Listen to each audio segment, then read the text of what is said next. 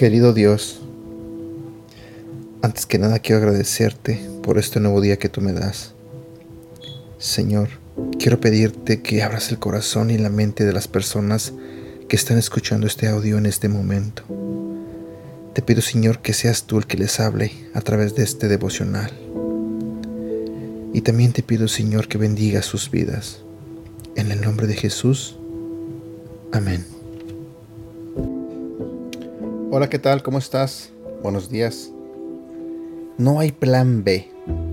Ese es el título de nuestro devocional de hoy. No hay plan B. Dentro de la coyuntura mundial del coronavirus, he querido concentrarme en la pregunta más obvia que todos solemos preguntarnos alguna vez. ¿Por qué Dios permite las pruebas? ¿Por qué Dios permite que cosas malas le sucedan a las personas buenas? El punto de partida es que muchos creyentes creemos tener un acuerdo especial con Dios. Esperamos tener una vida perfecta, color de rosa.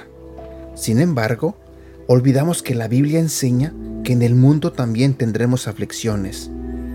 Pablo fue un ejemplo de lo que un creyente puede esperar de la vida, ya que fue azotado muchas veces, apedreado una vez, tres veces náufrago, cinco veces estuvo en prisión y por último murió decapitado.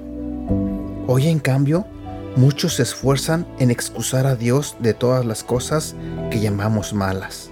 Más bien, la Biblia nos enseña un Dios en movimiento, siempre activo, que no tiene plan B, que está en completo control de todo lo que ocurre a nuestro alrededor. La Biblia también enseña que todas las cosas malas pueden ser llamadas muchas veces pruebas es difícil para el ser humano comprender cómo una persona justa que dedique su vida al Evangelio y Dios tengan que sufrir como Pablo y Job tuvieron que sufrir. Esto nos enseña que la vida realmente resulta ser más compleja de lo que parece y a veces parece no tener sentido. Sin embargo, debemos confiar en que únicamente Dios tiene el panorama completo de lo que ocurre en realidad. Nadie es tan sabio como Él. Te lo diré nuevamente, nadie es tan sabio como Él. Recuerda, debes reconocer que fue Dios quien permitió que el COVID-19 llegara. No puedes pretender dejar fuera del alcance de Dios a las pruebas.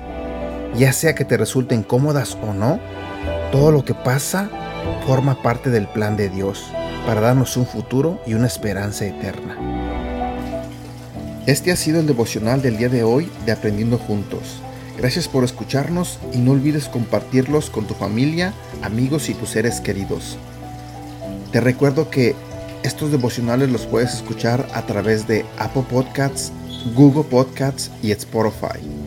Y te invito a que nos sigas en nuestro canal de YouTube Devocionales Aprendiendo Juntos. También te invito a que nos hagas like en la página de Facebook Aprendiendo Juntos, donde estaremos compartiendo todos estos devocionales y más. Y síguenos en nuestra cuenta de Instagram arroba devocional aprendiendo juntos. Que tengas un buen día.